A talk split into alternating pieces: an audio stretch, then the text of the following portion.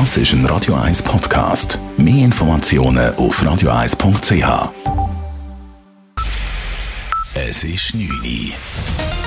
Radio 1, der Tag in 3 Minuten.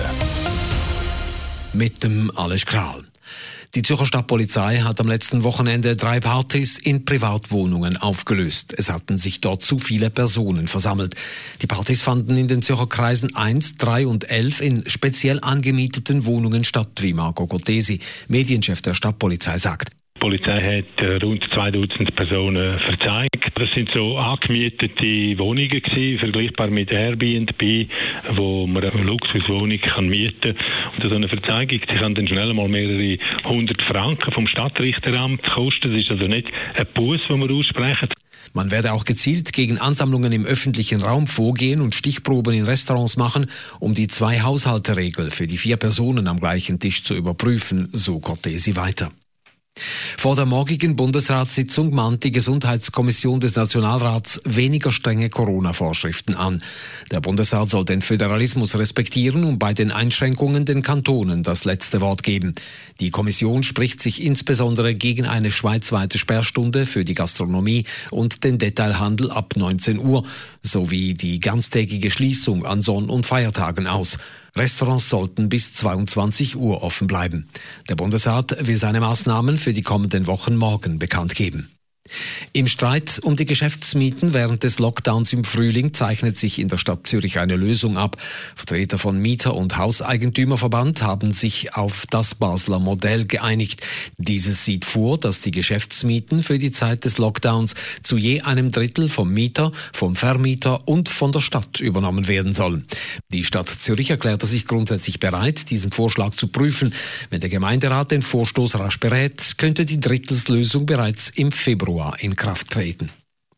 Ab dem übernächsten Jahr muss die Autobahnvignette in der Schweiz nicht mehr an die Windschutzscheibe geklebt werden. Ab dann ist die Vignette auch in elektronischer Form erhältlich. Darauf hat sich das Parlament geeinigt.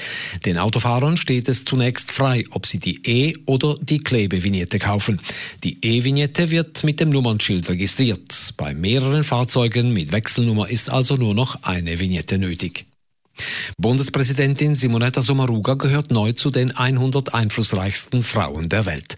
Die Liste des Magazins Forbes berücksichtigt dabei Faktoren wie Macht, Vermögen oder Medienpräsenz. Simonetta Sommaruga kommt auf Rang 56 und ist die einzige Schweizerin auf der Liste. Diese wird angeführt von der deutschen Kanzlerin Angela Merkel.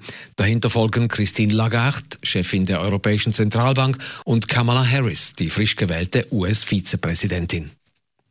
In Frankreich wird dieses Jahr das neue Jahr nur im kleinen Rahmen und zu Hause gefeiert. Wegen der steigenden Zahl von Corona-Neuinfektionen bleibt die Ausgangssperre in Frankreich auch an Silvester in Kraft. Sie gilt von 20 Uhr bis 6 Uhr früh.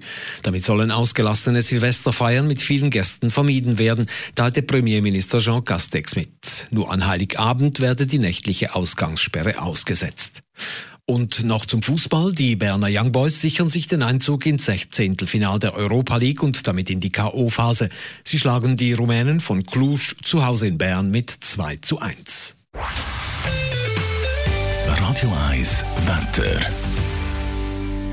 Morgen am Freitag hat es zuerst Hochnebelfelder. Tagsüber kann sich aber auch noch ein bisschen die Sonne zeigen. Es tut dann aber rasch zu und gegen den Abend kommt es regnen und auch schneien. Auf der Straße herrscht glatt Eisgefahr. Temperaturen am frühen Morgen um minus 3 bis minus 1 Grad, am Nachmittag höchstens plus 1 Grad. Das war der Tag in 3 Minuten.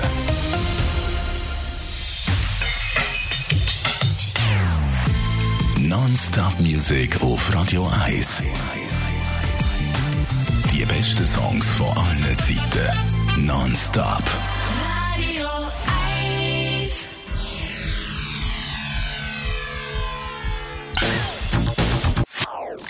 Das ist ein Radio 1 Podcast. Mehr Informationen auf radio1.ch.